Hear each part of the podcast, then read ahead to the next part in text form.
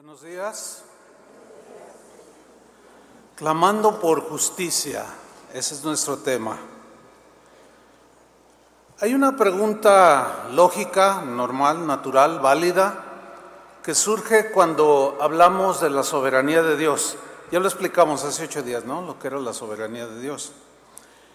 La pregunta que surge es, a ver, si Dios tiene todo bajo control en mi vida, entonces, ¿para qué orar? Si nada se le escapa, si Él tiene todo controlado.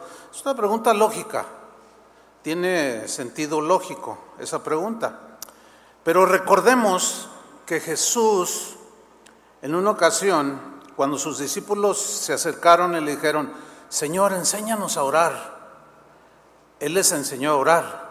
Les digo, ustedes oren así, digan Padre nuestro, etcétera, etcétera. Y a través de su caminar, eh, de los discípulos con Jesús y Jesús con ellos, Jesús no dejaba de enseñarles. Y hay una parábola de Jesús sobre la necesidad de orar siempre y no desmayar. Está en Lucas capítulo 18, versículo 1. Lucas 18, 1. Dice, está él con sus discípulos. Dice, también les refirió Jesús una parábola. ¿Qué es una parábola? Una parábola es una historia eh, eh, imaginaria, es algo metafórico, no es real, sino es una historia que cualquiera puede entender de la vida cotidiana, que se dice para enseñar una verdad, algo que se quiere enfatizar, esa es una parábola. Y dice que le refirió una parábola y luego Jesús dice algo muy importante, el propósito de la parábola, sobre la necesidad, necesidad. A ver, esa palabra, necesidad. Todos tenemos necesidades, ¿no es cierto? Necesitamos respirar, necesitamos comer, necesitamos dormir, necesitamos un techo, o sea, hay muchas necesidades que tenemos. Pero como cristianos hay una que es de vida y es sobre la necesidad, necesidad de orar. ¿Cuándo? Siempre. Y no desmayar. En la versión Palabra de Dios para Todos, la, la segunda frase del versículo, para enseñarles que siempre deben orar y nunca perder la esperanza. Ese era el propósito de Jesús cuando les enseña esta parábola que hoy vamos a estudiar. Bueno, esto que Jesús está enseñando armoniza perfectamente, o Pablo armoniza con la enseñanza de Jesús, cuando él dijo en 1 Tesalonicenses 5:17, orad sin cesar. ¿Se acuerdan? Orad sin cesar, sin cesar.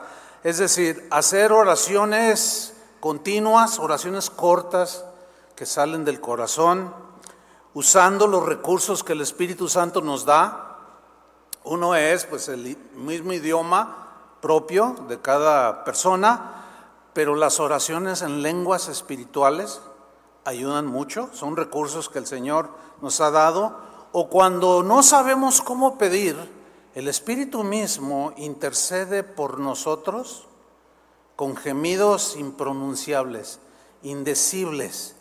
¿sí? El que ora en lenguas habla con Dios y se edifica a sí mismo.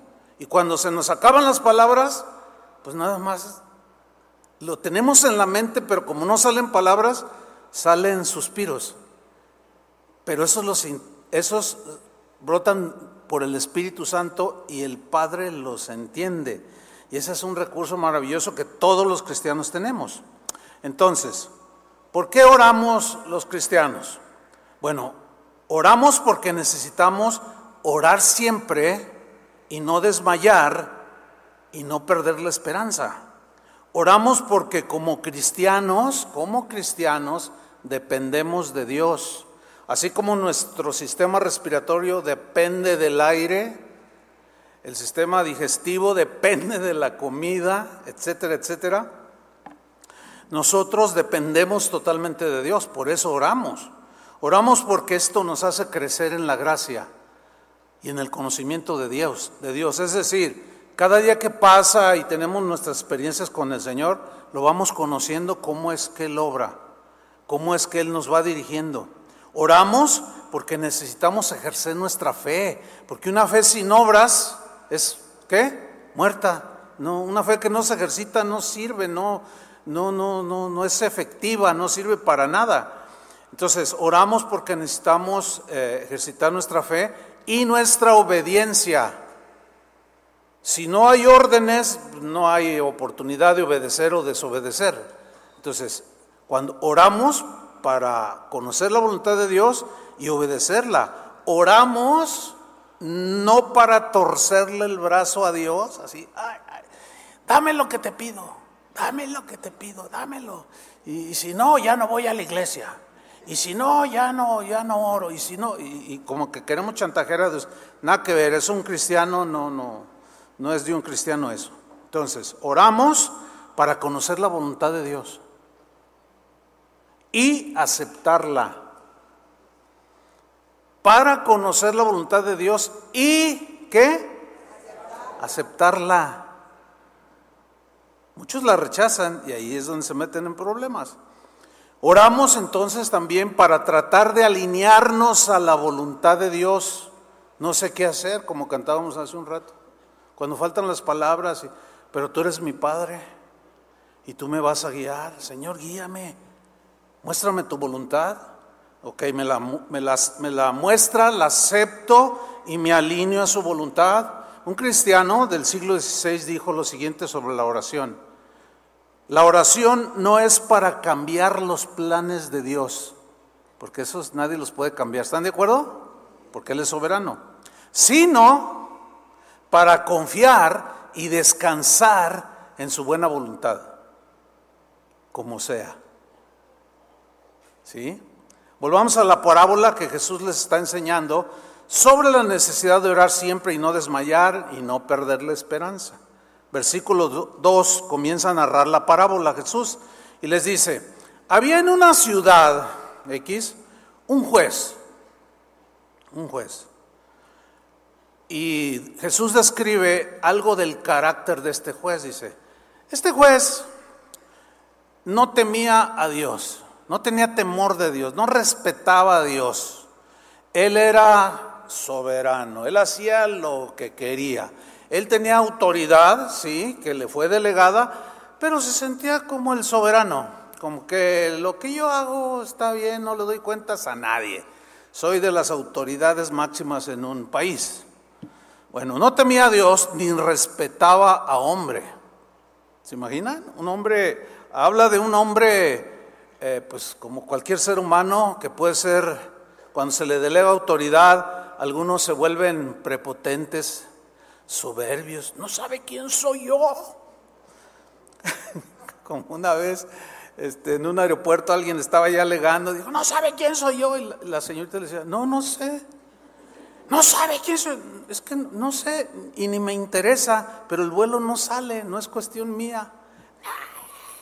va a ver, va a ver, se metió conmigo. dices, ay, qué ridículos, ¿no?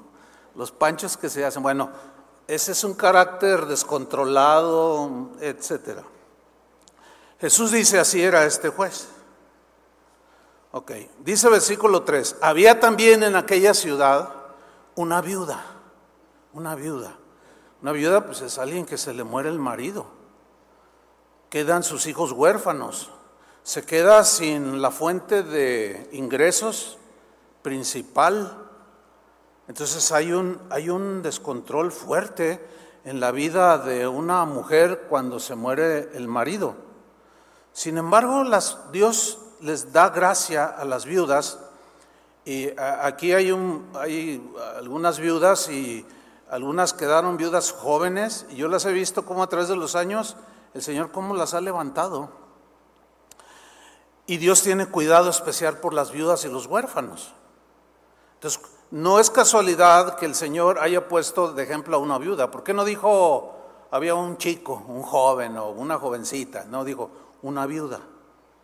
La cual venía a, este juez. Esa frase, eh, la idea, tiene la idea de que venía reiteradamente, continuamente. ¿A qué? ¿A qué iba reiteradamente a visitar ese juez? a pedirle algo.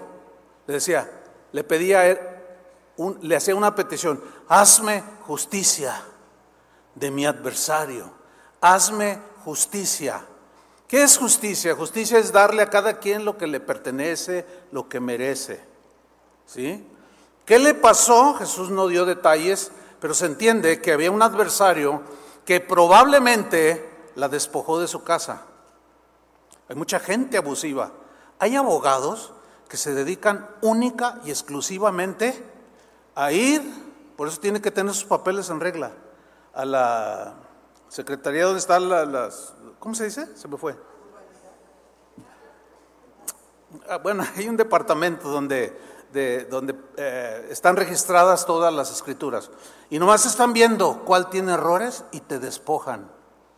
Así literal. Son unos sopilotes, unas aves de rapiña, para que vean que siempre han existido. ¿eh?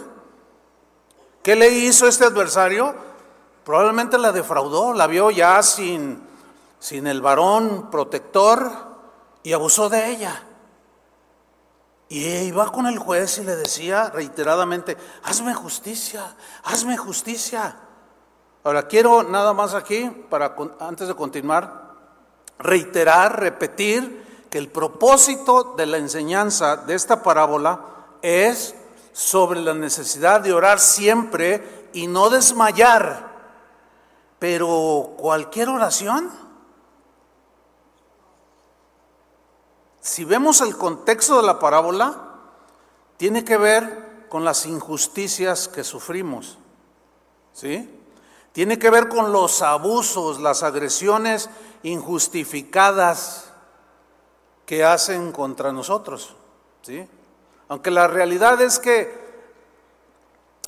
nosotros nos quejamos de las injusticias que cometen contra nosotros, pero nos hacemos así el que de la vista gorda, como dicen, cuando nosotros hacemos injusticias. Ahí sí no las vemos, nada más vemos lo que me hacen, lo cual también es un error, pero la observación es esta. El propósito de la enseñanza de esta parábola es sobre la necesidad de orar siempre y no desmayar en relación a las injusticias que recibimos. ¿Ok? ¿Qué es un juez o cuál es la tarea de un juez? La tarea de un juez es impartir justicia de manera imparcial. Es decir, sin inclinarse a ningún lado. Pero los jueces terrenales suelen ser prepotentes. No todos, suelen ser algunos. Algunos se corrompen, quizás la mayoría no lo sé, se corrompen fácilmente con aquel que les ofrece más dinero. Pero Dios es diferente. ¿Cuántos dicen amén? Dios es un juez justo, que no lo puedes sobornar.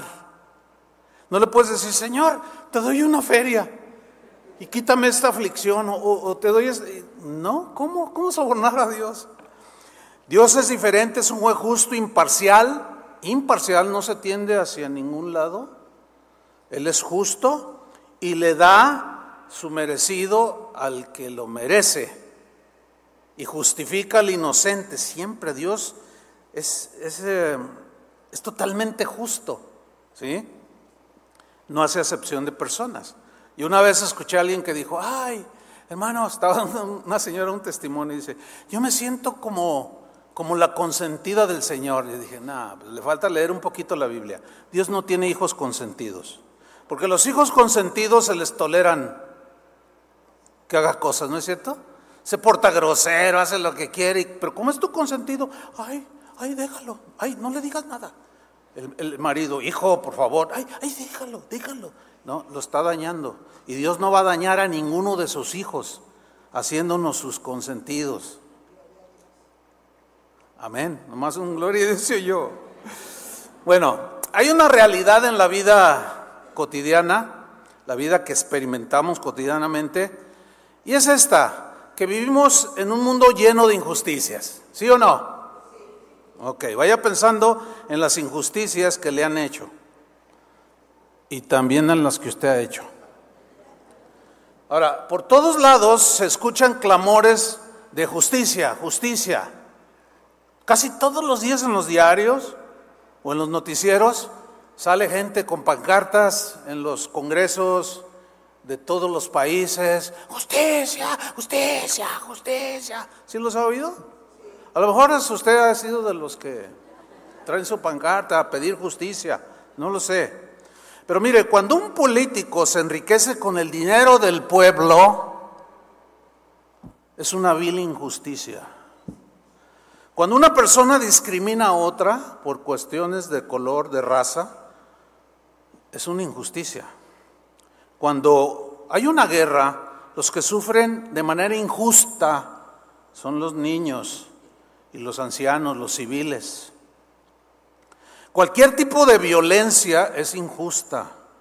Violencia física no se justifica, psicológica, que a veces resulta peor, o violencia verbal, y el favorito de, de, muchos cristianos, incluso el día de hoy, es el YouTube. Esa es la plataforma ideal para agredir de manera injustificada. El bullying, pues es el acoso, ¿sí? Eso es injusto, acosar a alguien porque está obeso, porque está delgado, porque está chaparrito, porque está muy alto. Eh, eh, Tantos ejemplos que puedo poner, discriminación por religión. Es injusticia cuando se le, niega, se le niega a algunas personas el derecho a la salud, la educación, la vivienda digna. Y si el autor de un crimen no llega a ser juzgado, se comete un acto de injusticia. Aplica la ley o aplicar la ley de forma parcial favoreciendo al rico o a veces al pobre, ¿eh? por estar, eh, a veces el juez se siente como comprometido a defender al pobre, sí, pero si el pobre es culpable, tiene que castigar aunque sea el pobre. Entonces, aplicar la ley de forma parcial, favoreciendo al rico o aún al pobre, es una injusticia. El engaño para sacar provecho de algo es una injusticia. El fraude es una injusticia. El robo pues es totalmente injusto. De que te quiten cosas que tú te ganaste y llega otro y te las arrebata o con engaños. Todo eso es injusticia. La persecución política es injusta porque los seres humanos tenemos el derecho de pensar y de creer y decidir eh, qué partido político, en asuntos de política, ¿no?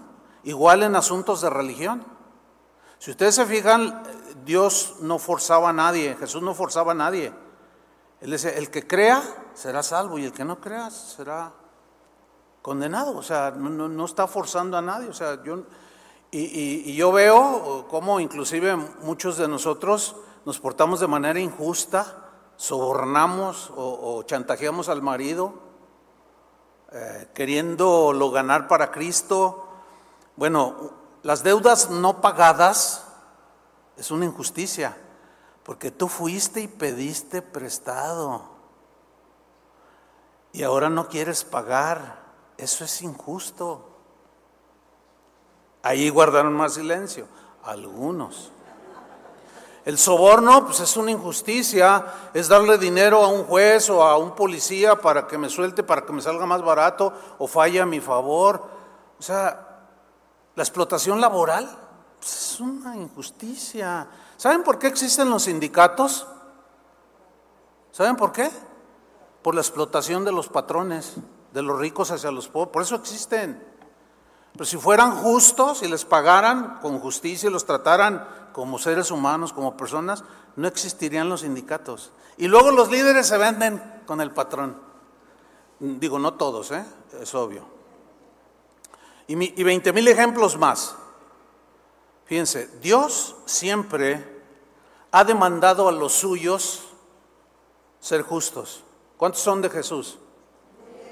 Ok, fíjate, fíjate lo que dije. Dios siempre ha demandado a los suyos ser gente de justicia, o sea, justos. En Levítico 19:15, nada más para unos tres versículos, a Israel como pueblo elegido para que de ahí naciera el Mesías. Dice Levíticos 19:15, no harás injusticia en el juicio. Y ahí le estaba hablando a los que impartían la justicia. No harás injusticia en el juicio. Ni favoreciendo al pobre, ni complaciendo al grande. No, no harás injusticia. Con justicia juzgarás a tu prójimo en los asuntos legales, con justicia. Levítico 19:35. No hagáis injusticia en juicio. En medida de tierra. ¿Qué significa en medida de tierra? O sea, te, vendo este terreno, son cuatro hectáreas, pero en realidad son tres y media. Y como en aquellos tiempos no había la tecnología así como para medir, pues, pero la gente tenía sus límites y los recorría y se robaba y los extendía o hacían fraude y dicen, no, no, no, no, no vas a cometer injusticia. Continúa, en peso ni en otra medida. O sea, a la hora de vender que trigo y ponían las balanzas y las alteraban como tipo los tianguis. Dice, no, pesas justas, un kilo por un kilo. Y esto va para los, los comerciantes. Den pesas justas. Si no, están en problemas. ¿Eh? Porque lo que hacemos, lo que sembramos, ¿qué? Cosechamos. Fíjense, si si, sembrando lo bueno, muchas veces recibimos lo malo. Ahora imagínate, sembrando lo malo, pues se, se te añade doble. No, dice. Deuteronomio 25, 16. Vean este texto, ¿eh? Porque abominación, o sea, algo que Dios aborrece, es a Jehová tu Dios cualquiera que hace esto y cualquiera que hace injusticia. Toda injusticia que nosotros hagamos, Dios la aborrece, hermanos. Porque va en contra de Él, de su carácter, de su ser.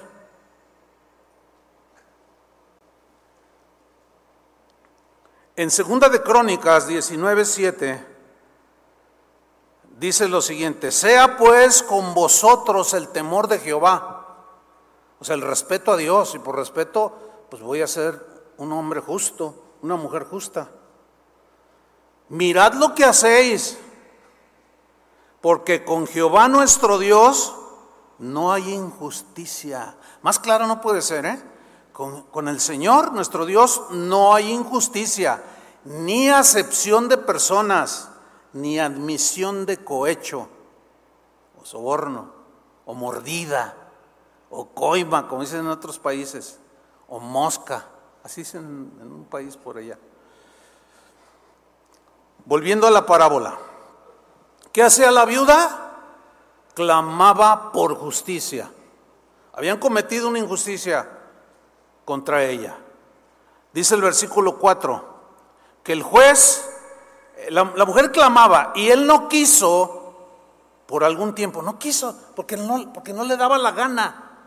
Era como si de él como si él eh, era representante del Estado, sí, de la ley, de la justicia, sí, pero él, pero él no era, no era el dueño de todo, como para que no querer. Vemos pues una reacción totalmente prepotente. La miraba y la ninguneó, la pobre viuda. Quizás si lo hubiera visto rica, la recibe.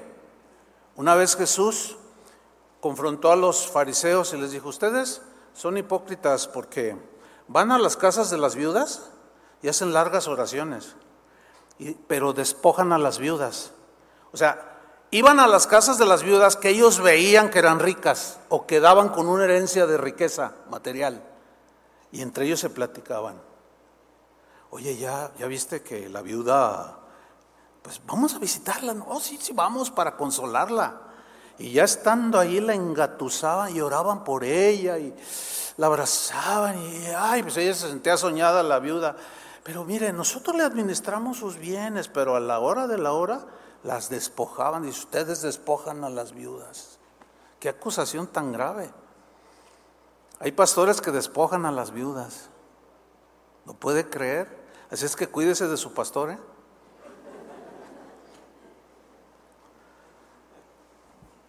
Pues hay que ser autocrítico también, ¿no? ¿O no? Si yo les digo, también cuídense, si, si yo algún día les dije, oiga, pues ponga a su casa mi nombre, ¿no? Para, para que esté bendecida. Regálame un café y un pan y mándeme a volar. Pues, ¿Cómo que ponga a mi nombre su casa? ¿Qué es eso? Él no quiso, pero después de esto dijo dentro de sí, o sea, dejó pasar un tiempo. A veces uh, Dios, cuando, cuando habla eh, Jesús de este juez injusto, más después lo califica así, no está diciendo que Dios es así, Dios es todo lo contrario, pero lo está poniendo para que nos enteremos que Dios es, es contrario, para que confiemos en Él. Entonces, Dios a veces, sin embargo, se espera un tiempo, pero no por prepotente, sino porque sus planes son perfectos. ¿Lo entiende? Y Él es soberano y Él sabe cuándo o cómo, si sí o no. Responde. ¿Ok? Entonces Él no quiere, pero después dijo dentro de sí, aunque ni temo a Dios, o sea, el, tipo era totalmente eh, sin escrúpulos. Y así yo no le rindo cuentas a nadie, y menos a Dios. Aunque exista, no me importa Dios. Aquí yo soy el rey aunque ni temo a Dios, a mí Dios no, ni fu ni fa, ni tengo respeto a hombre, ¿te imaginas? Pobre, pobre esposa. Usted debe haber sido un machista impresionante. Sin embargo, versículo 5, sin embargo, porque esta viuda me es molesta, le haré justicia. Una vez una señora, una hermanita me dijo, Pastor, yo a mí me da pena orar con el Señor. ¿Por qué te da pena? Si es un privilegio. Dice que siempre le estoy pidiendo y pidiendo y pidiendo. No se irá a molestar porque por tanto que le pido. Le dije, no, hermana, eso, eso hizo el juez injusto. Se molestaba. Pero Dios no se molesta. Dios es diferente. Al contrario, Él, él espera escuchar tu voz. Él se complace en hacer misericordia y en responder tus oraciones que van de acuerdo a su voluntad. Pero este hombre injusto dice, ya está, ya me molestó. Dice, y por esa razón, para que ya no, hay una versión que dice, ya me hartó esta señora. Justicia, justicia, justicia. Y como él sabía que tenía el poder en su mano, dice, bueno, por esa razón, porque ya me hartó esta señora, le haré justicia. No sea que viniendo de continuo o que continúe viniendo hacia mí, me agote la paciencia. Bueno, recordemos que Dios responde nuestras oraciones. ¿Sí o no? Ok. Pero recordemos también que Él va a responder las oraciones que piden justicia según su soberanía. O sea, según cómo Él quiere responderlas, aunque sean clamores por justicia. ¿Me va siguiendo? Ok. Él va a responder las oraciones que pedimos por justicia, de algo que nos hicieron algo injusto, según su soberanía y que estén alineadas a su voluntad, a sus tiempos. Él las va a responder. ¿Sí? A veces se espera, a veces se tarda un poco más. Es decir, nuestras oraciones pidiendo justicia pueden ser respondidas a corto plazo, a mediano plazo y a largo plazo. Esto es importante. Vamos a ver un ejemplo de cada uno. Oraciones a corto plazo. Dice que en Hechos 12, 1, una, una, historia muy interesante que sucede aquí. Dice, en aquel mismo tiempo el rey Herodes echó manos, mano a algunos de, algunos de la iglesia para maltratarles. Eso es injusto, ¿sí o no? Ok, vaya contando las injusticias. Y mató espada a Jacob, otra injusticia. A Jacob, hermano de Juan, lo mató, le quitó la vida. Eso es injusto. Versículo 3. Y viendo que, lo había, que esto había agradado a los judíos, procedió a prender también a Pedro. Esa es otra injusticia. Porque se alegraron Otros dijeron, ah, esto les gustó. No, pues yo quiero quedar bien con ellos. ¿Sí? Este rey Herodes. Entonces dice, ¿quién otro anda ahí? No, pues un tal Pedro, agárrenlo. Injusticia. Versículo 4, y habiéndole tomado preso, eso es una injusticia. Aquí, aquí, para no irnos tan lejos, aquí en Jalisco hay una prisión de, prisión de alta seguridad. Hay un montón de inocentes ahí. Hay un montón de gente metida allí de manera injusta. Y las mamás y las esposas claman justicia. Y habiéndole tomado preso, le puso en la cárcel injusticia, entregándole a cuatro soldados, a cuatro grupos de cuatro soldados cada uno, cuatro por cuatro, dieciséis soldados, imagínense para que le custodiasen. Versículo 5. Así que Pedro estaba custodiado en la cárcel. Ahora, note lo que viene a continuación. Pero la iglesia, o sea, los cristianos, hacía sin cesar oración a Dios por él. Ahora, ¿qué, ¿qué le pedían a Dios? A ver, ¿alguien puede deducir qué le pedían a Dios? Señor, está injustamente en la cárcel. Líbralo, Señor, sácalo. Tú le encomendaste ser apóstol y él está predicando el Evangelio. Injustamente está allí. Hacían oración sin cesar a Dios. Oraciones constantes, sin cesar. Clamaban justicia sin lugar a dudas. ¿Qué hizo Dios? Bueno, en este caso, Dios obró prontamente y envió un ángel para librarlo. Dice que entró el ángel y Pedro estaba dormido entre los guardias y lo tocó. Y lo, ay, él pensaba que estaba soñando. Dice, ciñete, levántate. Y dice que las, las grilletes se, se le cayeron, sígueme. Y bueno, lo saca libre, finalmente, el ángel. Fíjate, Dios respondió al clamor de justicia. ¿Lo están viendo ahí? Ok. Hechos 12:12. 12. Pedro llegó a casa de María, la madre de Juan, de manera milagrosa. El que tenía por sobrenombre Marcos, donde muchos estaban reunidos orando por él. Ahora, mire lo que sucedió.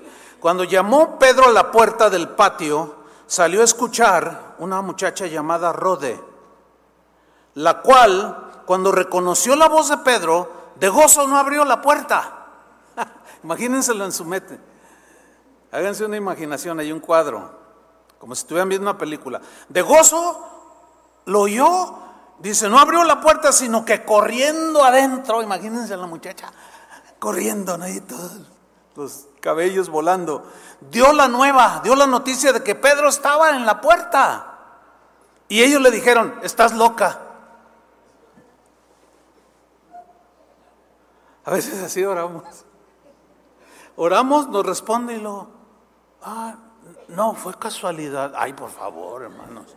O sea, no, no, no, no, no es cierto lo que estoy viviendo.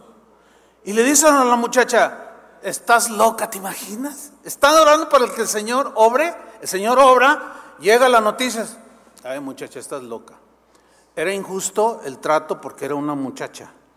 Si hubiera sido un hombre de 50 años, una mujer de, respeto, le ponen más atención no ningunee a los jóvenes, es injusto.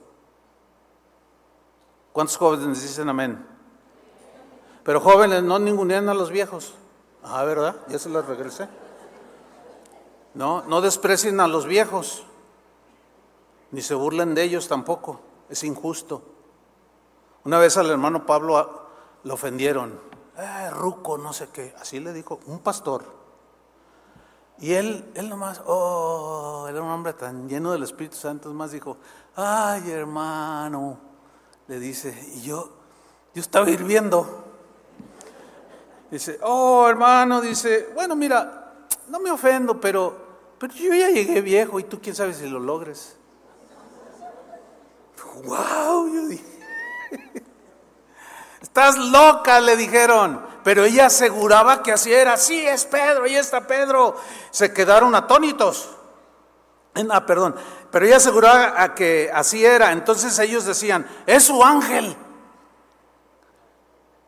No sé si ellos creían que los ángeles se parecían a, uno. O sea, si los ángeles que me cuidan a mí se parecen a mí. y tienen una parte blanca y otra negra. No lo sé. Pero estos así parece que así creían, no lo sé. Pero dijeron, es su ángel, no, no es, es su ángel. Versículo 16, más Pedro persistía en llamar, imagínense soy yo. Y empezó a tocar y persistía y cuando abrieron y le vieron, se quedaron atónitos. Sí es. Pero él, haciéndoles con la mano señal de que callasen, les contó cómo el Señor le había sacado de la cárcel. Fíjense, aquí vemos un caso donde Dios respondió a corto plazo las oraciones pidiendo justicia. Ok. Voy a poner un caso de una oración pidiendo justicia que llegó a, mediano plazo. Este caso, no, bueno, hay algunos en la Biblia, pero este es, este es de la vida real, o sea, yo participé en eso. Una familia, de esto fue como en 1984 más o menos, 85, ya hace muchos años. Eh, una familia con sus hijos, fieles asistentes, fieles cristianos, etcétera. Pero él, o sea, venía, pero no estaba convertido. Venía eventualmente.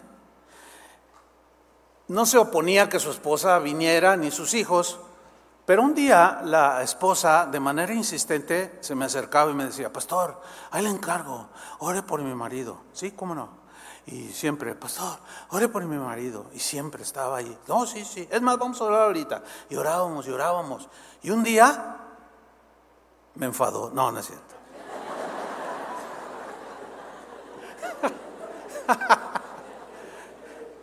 un día me dice, pastor, ore por mi marido. Le digo, a ver, ven, ven, acércate. Digo, mira, ¿estás dispuesta a que Dios obre como Él quiera? Lo que sea con tal de que se convierta. Ok, vamos a orar. Señor, hazle como quieras, trata con él, etcétera, etcétera. Y así quedó. A la semana, no tardó mucho. Lo metieron a la cárcel al marido. Y llegó ella llorando, desconsolada. Pastor, me dieron a mi esposo a la cárcel. Pues, ¿qué hizo? Dice, no, él es inocente, lo acusan de un fraude de no sé cuántos millones de pesos. En aquel tiempo, mucho dinero. Él era ejecutivo de una empresa. Dice, pero él es inocente. ¿Y cómo sabes que es inocente? Dice, porque no, yo no veo nada de dinero. Dice, y eso para mí, y además yo le creo a él. Dice, y él es inocente. Ore para que salga de la cárcel, que Dios haga justicia. Le digo, bueno, mira, vamos, yo voy a orar, pero si él es culpable, tiene que pagar, ¿eh? No, no, pero él es, él es este, inocente. Bueno, cada que venía, cada semana, pastor, ore para que mi esposo salga de la cárcel, para que se haga justicia. Y pasó un mes, dos, seis meses, siete meses, ocho meses, diez meses, pasó un año, pasaron otro par de meses y finalmente un día llega la, la hermana y me dice, pastor, ¿qué cree? Le digo que mi esposo se convirtió en la cárcel. No me digas. Dice, sí. Pero es injusto que él esté allí. Ok, es injusto. fíjense cómo Dios obra. Es injusto. Por eso yo les dije que, que tenemos que alinearnos y tratar de entender. Por eso oramos cómo Dios obra. Tú dijiste que le dijiste a Dios que Él podía obrar como Él quisiera con tal de salvarlo, que él se convirtiera. Pues Dios, Dios escuchó tu oración. Sí, pero ahora quiero que salga. Bueno, se tardó otro poco más, pero allí se quedó. Finalmente dieron el fallo, era inocente, fíjese. Gloria a Dios. Por cierto, él ya murió hace algunos años. Y era inocente. Esa fue una oración contestada a mediano plazo. Digo, para que lo tome en cuenta. ¿eh? Pero hay otros casos en que la justicia va a ser a largo plazo. Pero llegará. Es más, es probable que algunos de nosotros no veamos la justicia en esta tierra. Es probable, no lo sé. Es que según la soberanía de Dios, el propósito de Dios, pero como no sé si las injusticias que han cometido contra mí serán pues pagadas eh, o cobradas en esta vida, pues yo sigo orando sin desmayar. ¿E-, ¿Entiende? Ni pierdo la esperanza de que Dios haga justicia. Si alguien está allí duro y duro, yo oro, Señor, y lo. Orad por vuestros enemigos, acuérdense. Pero Él dice, mí es la venganza, entonces yo no me voy a vengar, yo no le voy a regresar el youtubazo que me aventó, ni el facebookazo, no se lo voy a regresar, y menos en público. No, no, para, no, Señor, tú. Ahora, si yo no lo veo en esta tierra, bueno, pero yo, yo nunca perdí la esperanza, porque un día habrá justicia. Tarde que temprano. Hay un pasaje en la Biblia que está en Apocalipsis 6.9, mira qué interesante.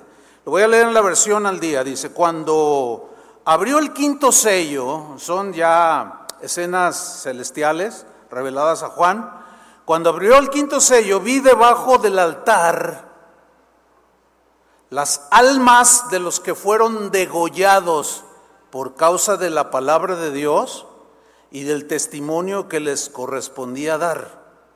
Gente que fue ejecutada injustamente por ser cristianos. Nada más. Ahí está, una muerte injusta. Ok, versículo 10. ¿Qué hacían estas almas que vio Juan? No estaban en sus cuerpos, eran sus almas. O sea, el, ser, la conciencia de la persona. ¿Cómo es? No me explico porque nunca he ido, ¿eh? No sé cómo es. Pero dice que vio sus almas. ¿Qué hacían estas almas? Que estaban ya en, la presencia de Dios, ya habían muerto, habían sido degollados, clamaban. ¿Cómo clamaban? Con voz muy fuerte y decían, Santo y justo Señor.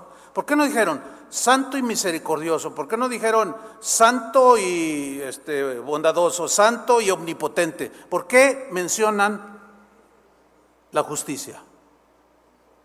Santo y justo. Tú eres justo, Señor. Clamaban a gran voz, gritaban, Santo, justo, Señor, tú eres justo, Dios. ¿Hasta cuándo vas a esperar a hacer justicia y tomar venganza por nuestra sangre a los habitantes de la tierra? Fíjate, allá en el cielo, antes del final de los tiempos, estos hombres murieron Obviamente nunca vieron la justicia de los, contra los que les quitaron la vida de manera injusta. Pero ellos seguían clamando allá en el cielo y siguen clamando por justicia. Como la sangre de Abel sigue clamando, dice la Biblia, porque fue asesinado. Toda injusticia necesita un pago para que quede saldada la cuenta, toda. Hay un refrán que dice, la justicia puede tardar, pero tarde que temprano llegará. Sí es cierto, la justicia puede tardar, pero tarde que temprano llegará. Para nosotros puede ser pronta, a mediano plazo o a largo plazo. Es más, incluso no verla aquí en esta tierra y morirnos. Nada más que cuida que cuando te estés muriendo, no, estés todo amargado. Ay, es que todo lo que me hicieron. Ay, que, ¿por qué no? Pues no. No es así la cosa, así no funciona.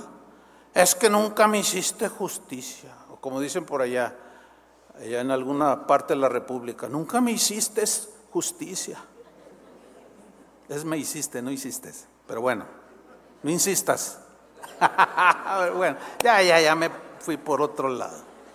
Ok, miren, no se nos olvide, cristianos, cristianos, eh, los de arriba no se duerman. A ver, los de arriba, a ver. Ah, órale. Ah, bien. No se nos olvide que nosotros no debemos tomar venganza. Y como dijo el otro día el pastor Toño, hay a veces dan ganas, ¿verdad, Toño? Que dan ganas a veces. Oye, a veces dan ganas de contestarle a este que nomás está duro y duro ahí en, en, en Tuyú. Ay, sí, la verdad que a veces dan ganas. Un hermano me dice, híjole, yo el otro día eh, leí algo y luego, luego puse el teclado y ya él iba... Y, quita tus manos del teclado ahí en la computadora. Señor, pero es injusto, son mentiras lo que están diciendo de mí. Sí, pero no es tuya la venganza. Déjamelo a mí, yo soy justo. Porque en la venganza nos podemos exceder del pago que merece o lo podemos minimizar. Porque pronto nos sentimos más buenos que Dios. ¿Verdad? Y dicen, no, no es para tanto. Pues sí, hizo todo esto, pero no, no, no, no importa, no es, no, es tanto lo que te dice. Ah, no, no, no. Y Dios no es así. Dios da el pago justo conforme a la injusticia. Por eso es que no podemos vengarnos, porque o lo minimizamos, como el papá que consiente al hijo y minimiza que le falta respeto a la maestra, que le falta respeto al, anciano, que se estaciona donde hay un, un icono de, donde está ah, un símbolo para minusválidos y él llega y se estaciona, que al cabo nada más son dos minutos, tres minutos, y luego llega la policía y ahí les alega y no sabe quién soy yo, y luego papá ven a ayudarme, y llega el otro, ay mi hijito, mi hijito, mi hijito, mi hijito, denle un... No, no, tampoco. Aunque a veces dan ganas, a veces dan ganas. Si usted tolera todas esas irrespetuosidades, usted, usted está criando una serpiente, porque un día se va a volver contra usted. Por eso es que tenemos que ser justos lo más que podemos. No dejarles pasar nada, ni tolerarles nada. Pero en la disciplina tampoco se exceda. Tiene que pedirle a Dios sabiduría. En fin, son tantas cosas.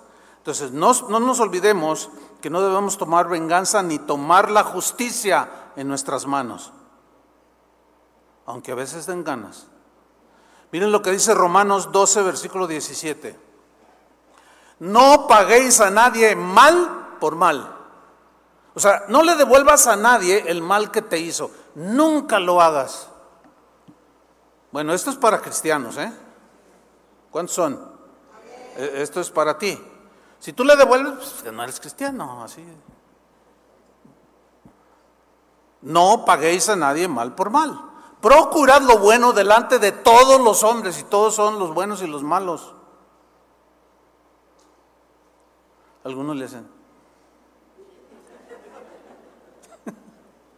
¿Habías leído alguna vez esto? Yo sé que sí lo habías leído, pero quizás no, en el contexto no, no, no lo habías dimensionado. Ahora fíjate el versículo 18. Si es posible, porque a veces no es posible, en cuanto dependa de vosotros, o sea, yo voy a hacer mi parte. O sea, a mí me hicieron una injusticia, entonces depende de vosotros. Yo no puedo controlar lo que otros hagan.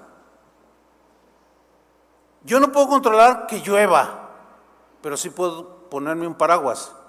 Yo no puedo controlar que otros digan cosas en YouTube o como quieran, pero sí puedo controlar no contestarles. ¿Entiende? Y eso habla de un fruto del espíritu en la vida de un cristiano, el dominio propio. Aunque estés sirviendo, aunque agarres el teclado y de pronto, y el espíritu siempre te va a decir, suelta, suelta, suelta. Pero es que, es que tú sabes, Padre, Sí, sí sé, no estoy ciego. ¿Ya viste? Sí, no estoy ciego. Quita tus manos de allí. Bueno, está bien. Pero uno hace lo posible, no lo imposible. Si es posible, en cuanto dependa de vosotros, estad en paz con todos los hombres. Mire, yo tengo una lista que eh, yo creo que eran como unas 20 personas que a través de los años, por algunas razones, justificadas o no justificadas, perdí la amistad con ellos. Por lo que haya sido, a veces de manera justa, a veces injusta, pero perdí la relación, o sea, ya, ya se cortó. Pero Dios empezó a tratar conmigo, porque lo hace de manera personal, ¿no es cierto? Y me dijo una mañana, porque mi tiempo más, así más, este, más cotidiano y, más es cuando mi mente está muy clara. En cuanto abro los ojos, inmediatamente pues, trato de, Señor, tomo mi Biblia, empiezo a leer, a orar y siempre, hermanos, Dios me habla. Y me dijo, eh, escribe los nombres de todos aquellos con los que has roto relaciones, justificadamente o no. Yo dije, Señor, pero haz la lista. Y empecé a hacer la lista. Cuando iban 10 dije, ay, 11, 12, 15, 18, 19, eran como 21, para ser exactos. 21. De esto hace, no sé, 6 años, 7. Dice, lo que vas a hacer ahora es, de uno por uno, vas a arreglarte. Y vas a pedir perdón sin justificarte. Oye, Señor, ok, este, pero este, pues ve lo que me hizo, sí, pero ¿qué te estoy diciendo? Entonces yo lo entendí lo que él me estaba diciendo. Y empecé, hermanos. De esos 21 van como, como unos 18, 17, 18. Ninguno se ha negado. Ninguno. Bueno, solo uno. Solo uno se ha negado, dos veces. Y él fue el infractor, por cierto, el injusto. Pero se cree mucho. Pero yo sé que Dios se lo va a bajar. Pero yo estoy haciendo lo que está de mi parte. O sea, yo, yo ya lo intenté dos veces, pero Él no quiere. Bueno, en cuanto dependa de vosotros, estad en paz con todos los hombres. Entonces yo lo cuento como, como 18, 19, ¿entiende? ¿Por qué? Porque yo ya hice lo que dependía de mí. Ok, dice el versículo 19, no os vengáis vosotros mismos. Alguien vengativo es alguien que le regresa la ofensa, o duplicada, o triplicada, o la injusticia que recibió, se la duplica y se la regresa. Eso es vengarse. ¿Sí? Dice, no os vengáis vosotros, vosotros mismos, amados míos. Fíjate, el Señor, cómo dice, no te vengues, amado mío. ¡Wow! Qué, tremendo es el Señor, ¿no? Digo, qué hermoso es el Señor. Sino dejad lugar a la ira de Dios. Híjole. Yo ya nomás me hago un ladito. ¿Sí? Señor, yo a veces me hierve, sí, soy humano, pero tomar la justicia en mi mano, no, no, procuraré no hacerlo, no lo voy a hacer. No os vengáis vosotros mismos, amados míos, sino dejad lugar a la ira de Dios, porque está escrito, o sea, es palabra de Dios. Y esta palabra la dijo Dios mismo, mía es la venganza. ¿De quién es la venganza? O el pago de la injusticia, porque Él es juez justo y Él va a dar lo que merece.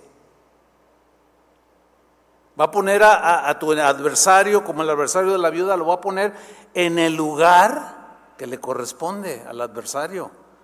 Le va a regresar lo que le quitó y al otro lo va a meter a la cárcel, el juez justo, que es Dios. ¿Sí? Mía es la venganza, yo pagaré. Ahí está. Yo, dice el Señor, pagaré, dice el Señor. Dice el versículo 20, por tanto, así que si tu enemigo tuviere hambre, dale de comer. Si tuviere sed, dale de beber, pues haciendo esto, ascuas de fuego amontonará sobre su cabeza. Es una es como un refrán antiguo que significa quedará avergonzado. Oye, él te hizo una injusticia y tú le haces un bien. Él te defraudó, de pronto cayó en desgracia y tú vas y le llevas un pollo frito. Pues eso avergüenza a cualquiera. Eso es lo que significa ascuas de fuego. Versículo 21. No seas vencido de lo malo. Ahí hay una lucha, una lucha ya. No seas vencido de lo malo, sino vence con el bien el mal. Y el bien aquí es no vengarse. No vengarse. Jeremías clamó justicia en Jeremías 11:20. Y dejó la venganza en el Señor. Dice Jeremías 11:20. Lo estaban maltratando al profeta. Dice, pero, oh Jehová de los ejércitos, que juzgas con justicia. Ahí está. Toda injusticia llévala al Señor en oración. Clama por justicia, sí. Yo sigo clamando. Señor, ya no es una piedrita, es una piedrota en el zapato. Cala mucho. Señor, pero yo no voy a hacer nada, no me voy a vengar, yo lo bendigo, pero en alguna ocasión dije, Señor, Señor, por favor, ya, ponlo en su lugar. Y luego dije, y yo sentí que el Espíritu me decía, a ver, a ver, a ver, ¿cómo me estás pidiendo? ¿Como que lo haga pedacitos? No, no, no, no, bueno. ¿Quieres que lo haga pedacitos? Pues claro que no lo va a hacer, ¿no? Porque dice, no, no, no te, no te alegres de la desgracia de tu enemigo, no sea que Dios quite su enojo de él y se vuelva contra ti. Ay, o sea, porque Dios es justo. Entonces Él no va a contestar tampoco una oración que la haces con rencor, sino con entendimiento. Señor, yo, yo en verdad perdono, quiero perdonar y lo hago. Pero Señor, si puedes clamar justicia, hazme justicia. Señor, haz justicia. A veces la, va a hacer pronto, a veces a mediano plazo, y a, a veces, en ocasiones, te puedes morir y nunca la viste, pero la van a ver tus hijos, que tú eras inocente. Amén. Entonces sigue Jeremías, pero oh Jehová de los ejércitos, que juzgas con justicia, que escudriñas la mente y el corazón, vea yo tu venganza de ellos, porque ante ti he expuesto mi causa. Este ser, era un hombre de Dios. Ante ti he expuesto mi causa. Vea yo tu venganza, o sea, tu pago. Porque la venganza de Dios no es en el sentido negativo como nosotros nos vengamos. ¿Me explico? No, la venganza de Dios tiene equidad o el pago que Dios hace por la injusticia. Es equitativa, no es abusiva, ni contemplativa, así, ni la disminuye, ni la aumenta. No, no, no, ese es el justo. ¿Sí? Por eso Jeremías que le, le decían pues el profeta llorón, porque siempre se la pasaba llorando, porque como les decía la verdad en las profecías que les decía de parte de Dios, no lo querían. Y le inventaban, lo golpeaban, lo encerraban, lo maltrataban. Es más, de hecho, a él lo cortaron con una sierra en dos. Así lo mataron de manera injusta. Oiga, Vea yo tu venganza de ellos, Señor. Quiero ver que les das el pago. Vio, vio, él presenció, pero hubo otras que nunca lo vio.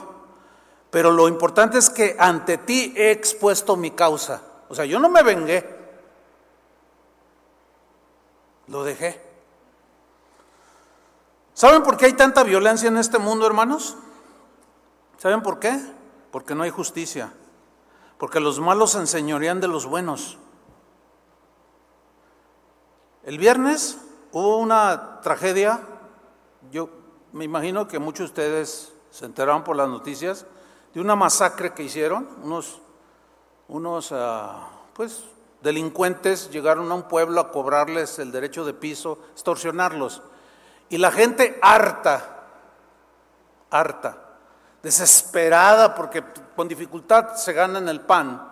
Y luego llegan esos malandros y les exigen, por tanto que coseches me vas a dar tanto. Entonces dije, no, no, no, ya, ya estuvo. Y las autoridades, bueno, bueno, no sabemos, no sabemos, no sabemos si están coaludidas, les dan su mocha, no sabemos. Dice un dicho, no sé si es diabólico, pero dice, piensa mal y acertarás. No, no, nomás lo estoy citando allí para, porque no sé. Porque si hay gente coaludida, ¿está de acuerdo? es indudable, pero hay otros que no. Pero estos hartos llegaron con armas de grueso calibre y los empezaron a rodear, ahí están los videos. Y pues eran tantos que pues mataron a tres, creo, pero ellos los agarraron, mataron a once malandrines. ¿Sabes ¿sabes algo que a mí me, quién sabe, siento extraño dentro de mí? Que la gente se goza.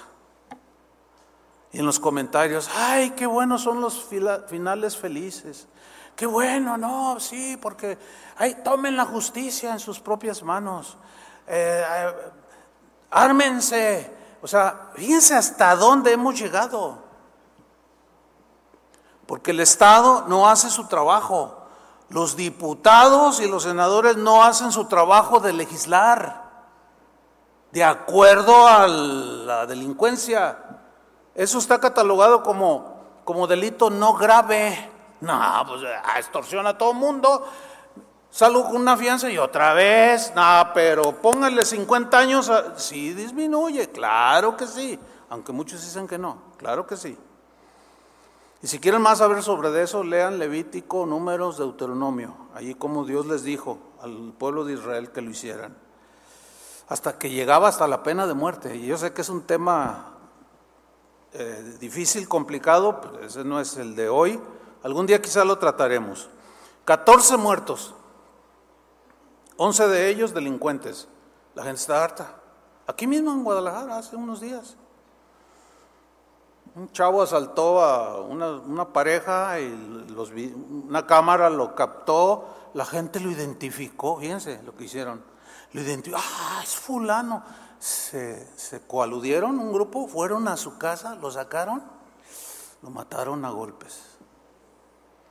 Dice, no, a veces si lo entregamos, nosotros nos regresamos ya está en la esquina, vas a ver al rato, vas a ver. no hay justicia. Pero miren, hay un versículo impresionante, Isaías 32, 17. Perdón. Dice así, y el efecto de la justicia, o sea, cuando hay justicia, hay un, hay un efecto cuando se aplica lo justo. El efecto de la justicia será que paz. Miren, en los países donde, donde hay menos violencia, que son más seguros, es porque las leyes se aplican. Es porque las leyes se aplican.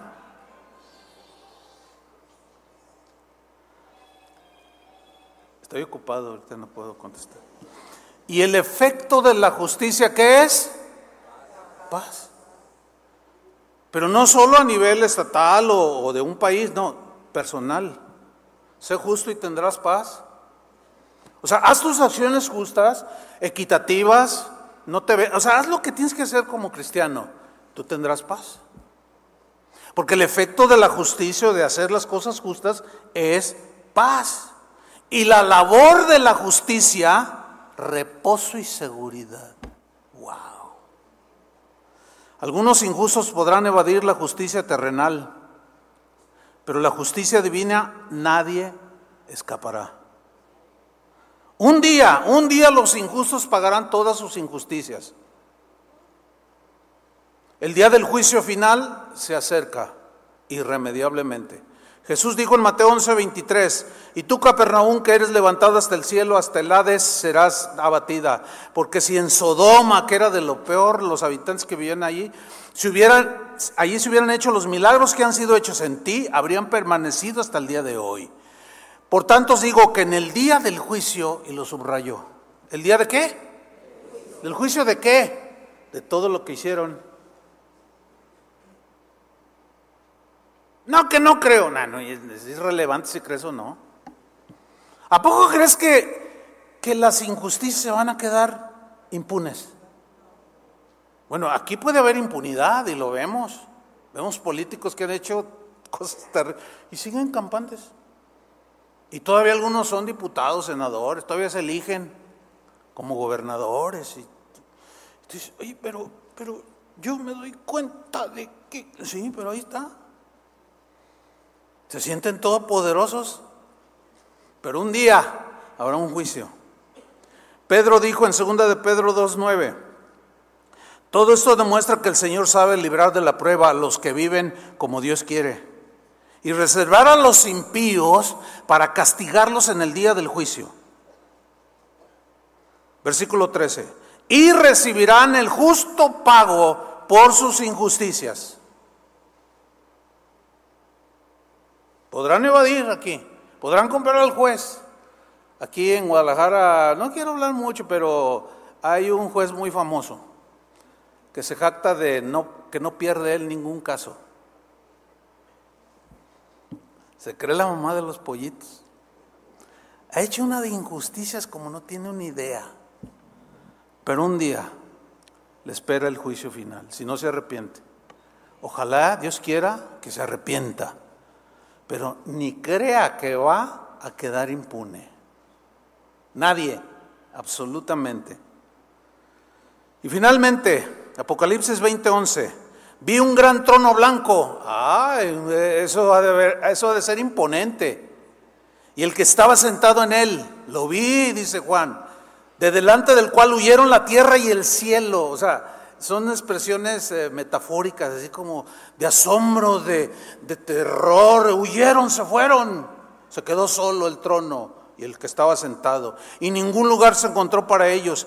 Y vi a los muertos, grandes y pequeños, de pie ante Dios. ¿De pie ante quién? Y los libros fueron abiertos. Y el otro libro fue abierto. Todo esto es metafórico, ¿eh? porque pues, no existen libros así literales. Se entiende, ¿no? Lo que está escrito, lo que está registrado por Dios. El cual es el libro de la vida. Y fueron juzgados los muertos por las cosas que estaban en los libros. Los registros, según sus obras. Y el mar entregó a los muertos que había en él, y la muerte y el Hades entregaron los muertos que había en ellos, y fueron juzgados cada uno según sus obras.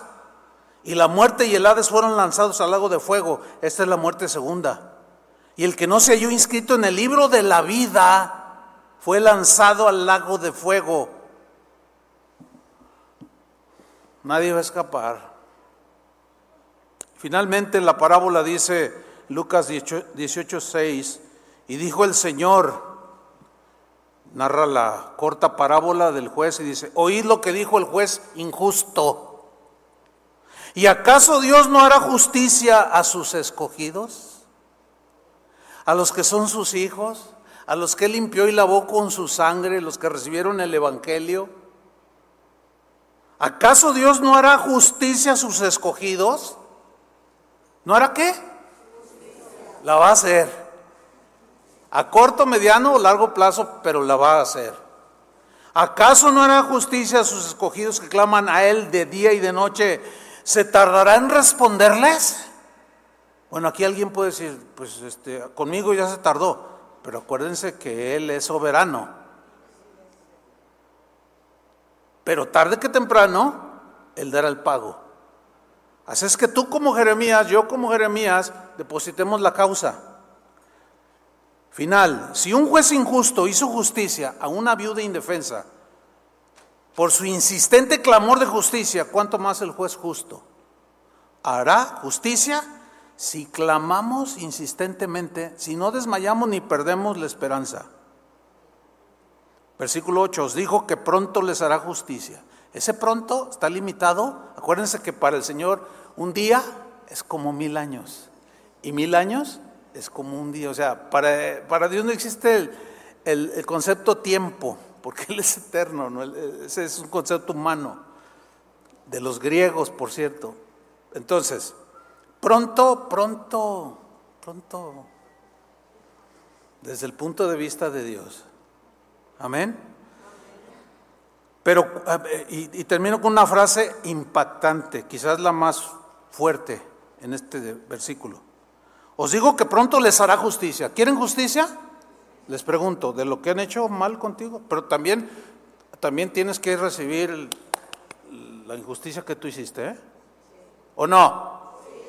A, ver, ¿estoy tan aburrido que están durmiendo?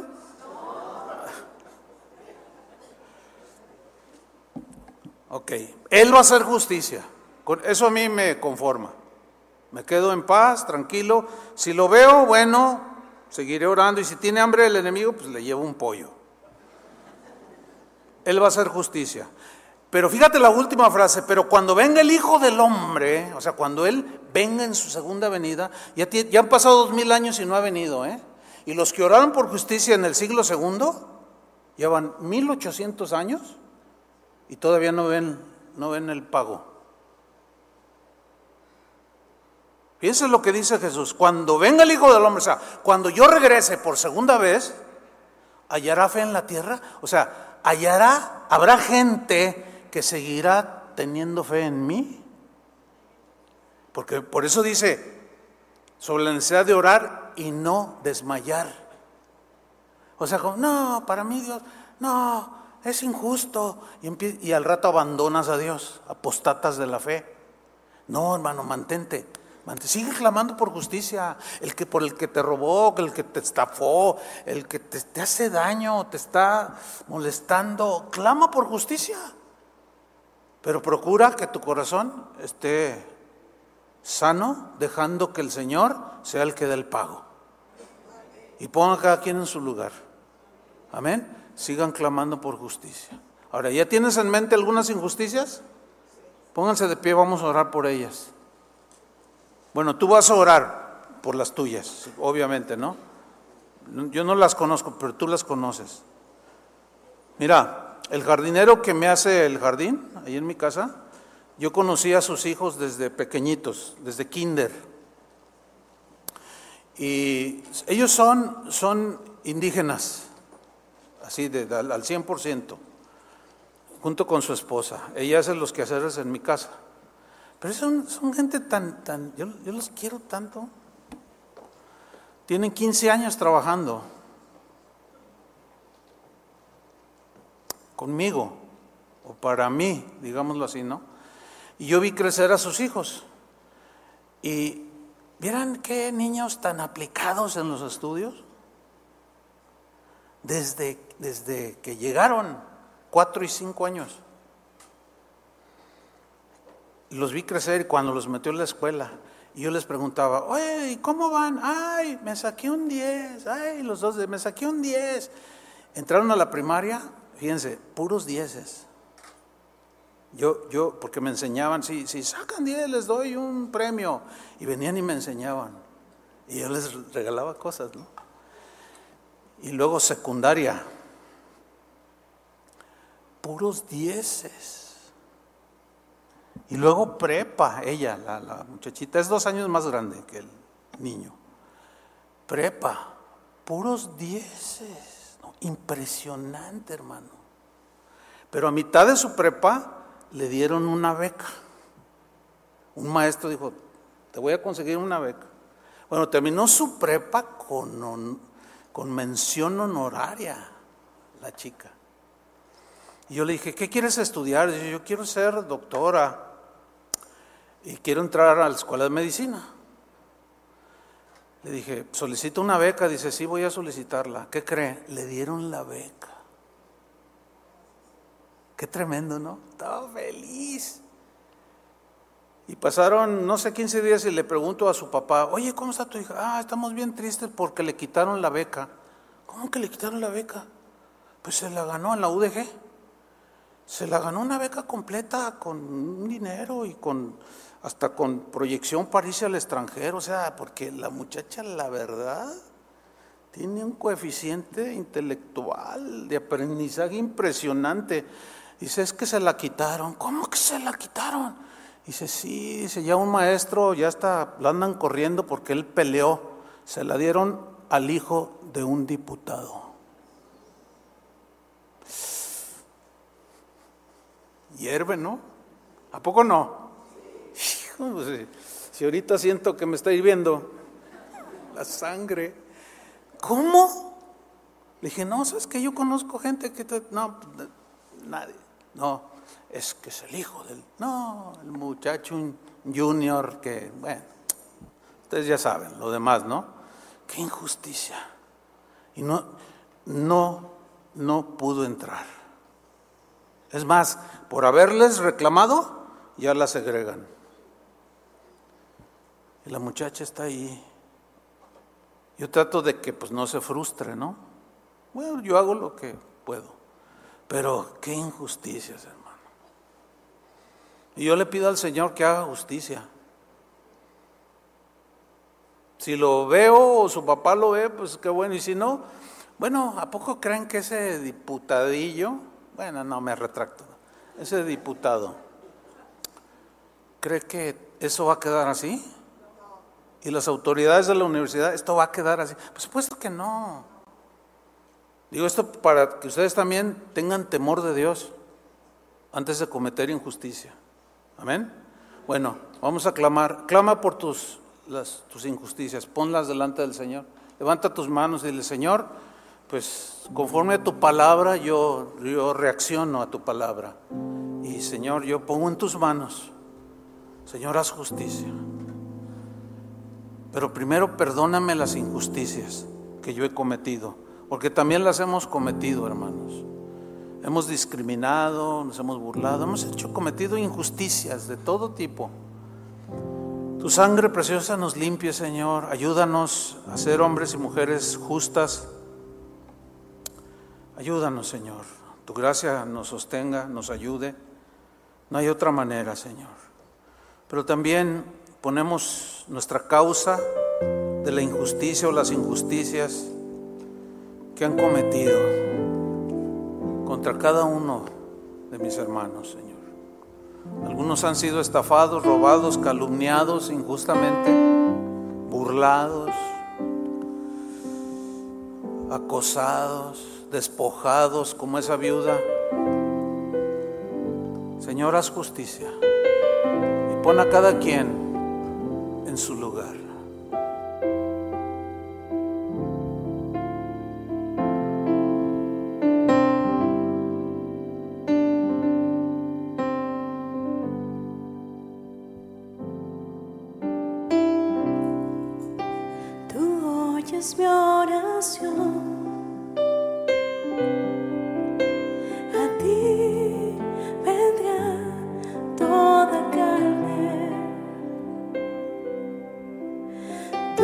Solo a ti